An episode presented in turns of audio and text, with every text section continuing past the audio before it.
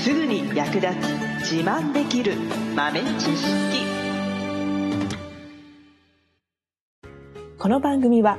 2006年バリスタチャンピオンのみえちょとコーヒー勉強中、いくちゃんがいつものコーヒーがさらに美味しくなる話をしています。この番組を聞けばちょっと自慢できるコーヒー雑学やすぐに役立つ最新トレンド情報がわかりますラジオトークで毎週火曜日お昼の12時からゆるっとお昼休み、木曜日の夜10時10分からはカフェ好き女子の夜会をライブ配信しています。美味しいコーヒーの入れ方など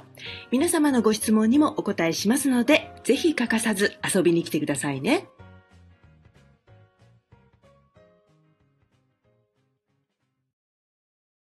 みえちょ先生、はい最近あのーフェスとかいろいろあるじゃないですか。はいはいで、パンとコーヒーのフェスとかもあって、うんあ、なんかもうみんなパンとコーヒーの組み合わせとか大好きだなーって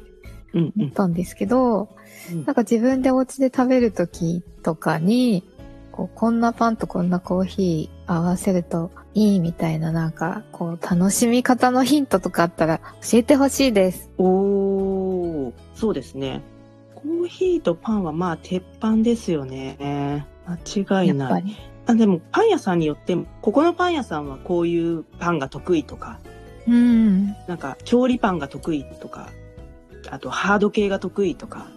食パンが売りですとかいろいろあると思うんで、はい。まあ、その買ってきたパンによって、まあ、どんなコーヒーをね合わせるかによって、まあ、その、ね、パンの良さも感じつつコーヒーとのね相性もいいとより美味しく感じると思うので、はい。まあ、ペアリングですかねフードペアリングって言ったりしますけどそういうペアリングを考える上で基本になっている考え方としてははい。調和ですね一体感が生まれるような味でもう一つは、えー足りないものを補い合うような味の組み合わせっ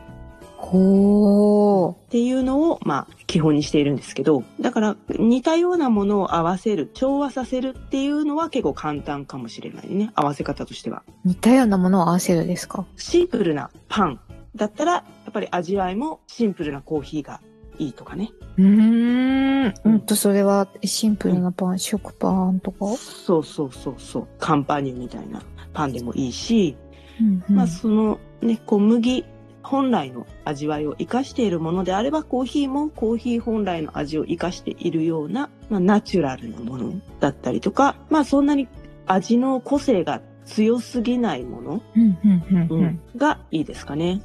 うんうんうんなので、まあ一般的に飲んで、まあそうですね、あ、コーヒーってこういう味だよね、みたいな、一般的な味わいのうんオーソドックスないわゆるコーヒーっていうことですね。あとそうですね、バターを使ったりとか、なんかこうリッチなテイストのパンはい。チョコレートが入ってるとか、まあ、バターをふんだんに使っているとか、えーまあ、クロワッサンみたいなはい。デニッシュとかそういうちょっとリッチな味わいのものとかだと、まあ、コーヒーもそれなりにリッチなもの、まあ、リッチっていうのは高級なものじゃなくてね味わいが深いものうんうんコクのありそうなやつってことですかうんそうそうそうなので、まあ、深入りのコーヒーだったりとか、うんうんまあ、ちょっと味の個性がちょっと強いものではっきりとしたこう苦味だったら苦味あとそのコクだったらコクがしっかりしているものと、まあ、バターとか、えーチーズとかうん。うんそういうコクのあるものとコクのあるものを合わせるそう。そうすると、まあ、お互いがかき消すことなく深入りのコーヒーはどうしてもねこう相手を食っちゃうというかうんうんうんうん。あ、の、そのコーヒーそのものの個性が強いから、なので、まあリセットするみたいな感覚で飲むんだったらいいんですけど、お互いの味をね、楽しみたいんであれば、まあ、その強さとかね、コクとかに合わせて、パンもしっかりとしたコクのあるというかね、まあ調理パンなんかもいいかなと思いますね。ほう。うんうん。ソースを使ったものとかね、コロッケパンとか、お惣菜系のパンでもいいと思います。はうい。ん、あとはこだわりのパン屋さんだとやっぱりハード系のパンが美味しいところが結構あると思うんですけどハード系のパンだったら割と小麦自体も酸味があるんですよ。うんうんと特にライ麦のパンとかね結構うん。酸味がうんうん。強いものとかもあったりするので、まあ、そこに合わせるんだったら酸味のあるコーヒうんうんうん。なるほど。ー、うん。じゃあ、浅入りだったりとか、まあ、酸味に特徴のある銘柄のコーヒーなんかを合わせてもらったり。あと、その、ドライフルーツが入ってたりとかね。そういうフルーツの味がね、楽しめるパンだったら、あの、浅入りのコーヒーが合わせやすいですかね。なるほど。うん。まあ、そんな感じで調和する。んちょっと似ているテイストを合わせるっていうパターンのね、えーパンの合わせ方ですかね。まあ、いろんな飲み方もあると思いますので、うんまあ、ラテとかに合わせるんであれば、まあ、ハード系のパンもいいし、あと、その、ちょっとスイーツっぽいパンうんうん。ですかね、と合わせるといいかなと思いますね。うんうんううんん。もうすぐクリスマスなんで、なんかう、んシュトーレンとかはどんなコーヒーがいいですかね。ああ、シュトーレンね。やっぱりドライフルーツ使ってるから、はい。まあ、定番で言えば浅入りが合うかなと。おー。うん。ここはもう深入りとかじゃないんですね。浅入りで。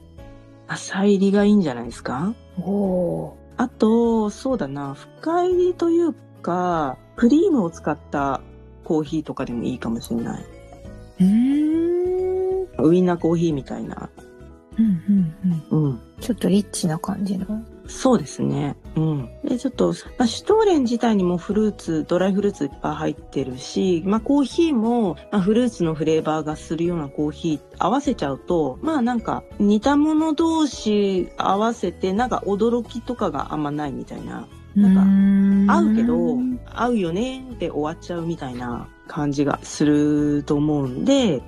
まあ、そ、の、シンプルに合うなっていうのを楽しみたいんであれば、それでいいかなと思いますけど、はい。なんかもう一度ひねりというかね、まあ、お互いの個性をもうちょっとこう、引き立てるというか、っていう意味であれば、まあちょっとひねって、クリーム系の、まあ、ウィンナーコーヒーみたいなコーヒーを合わせたりとか、あとちょっとお酒に近いようなフレーバうんうん。ーをちょっと合わせるといいかもしれないですね。なるほど。ーうん。だからちょっとワイニーとか、あと、ウイスキーみたいなフレーバーがするようなコーヒーですかね。うーん。まああんまり出てはない、ワイニーは結構あるかな。ワイニーっていう表現をされるコーヒーはまあまああるかな。うんうん。うん。あとちょっとスパイスのようなっていうフレーバーがあるコーヒーとかはい。いいかもしれないですね。うんうんう。ん。でも朝食とかに合わせるんだったら、トーストとかですかね。トーストだったら、まあ、中入りのコーヒーが合うかなと思いますね。和食材とかも合うので、中入りのコーヒー結構オールマイティで、ほう。うん。まあ例えばアンパンみたいな、うんうんとかねうんうんうんうんそういったのにも合わせやすいですね。うんうーん結構中入りのコーヒーが一つ。あると、結構どんなパンでもオールマイティに対応できるかなと思いますね。好み的にハード系好きでハード系ばっかり買ってるみたいな人は、朝入りで、えーと惣菜パンとか、あとクリームとかバターとかを使ってるパンが、好きな方は、深入りのコーヒーを合わせていただくといいかなと思いますね。はい最後までお聞きいただきありがとうございました。あなたのコーヒーライフに少しでもお役に立てたら嬉しいです。ご質問やツッコミは、ラジオトークで受付中。毎週火曜日お昼12時から、ゆるっとお昼休み。木曜夜10時10分から、カフェ好き女子の夜会をライブ配信しています。ぜひ、遊びに来てください。ではまた次回の配信でお会いしましょう。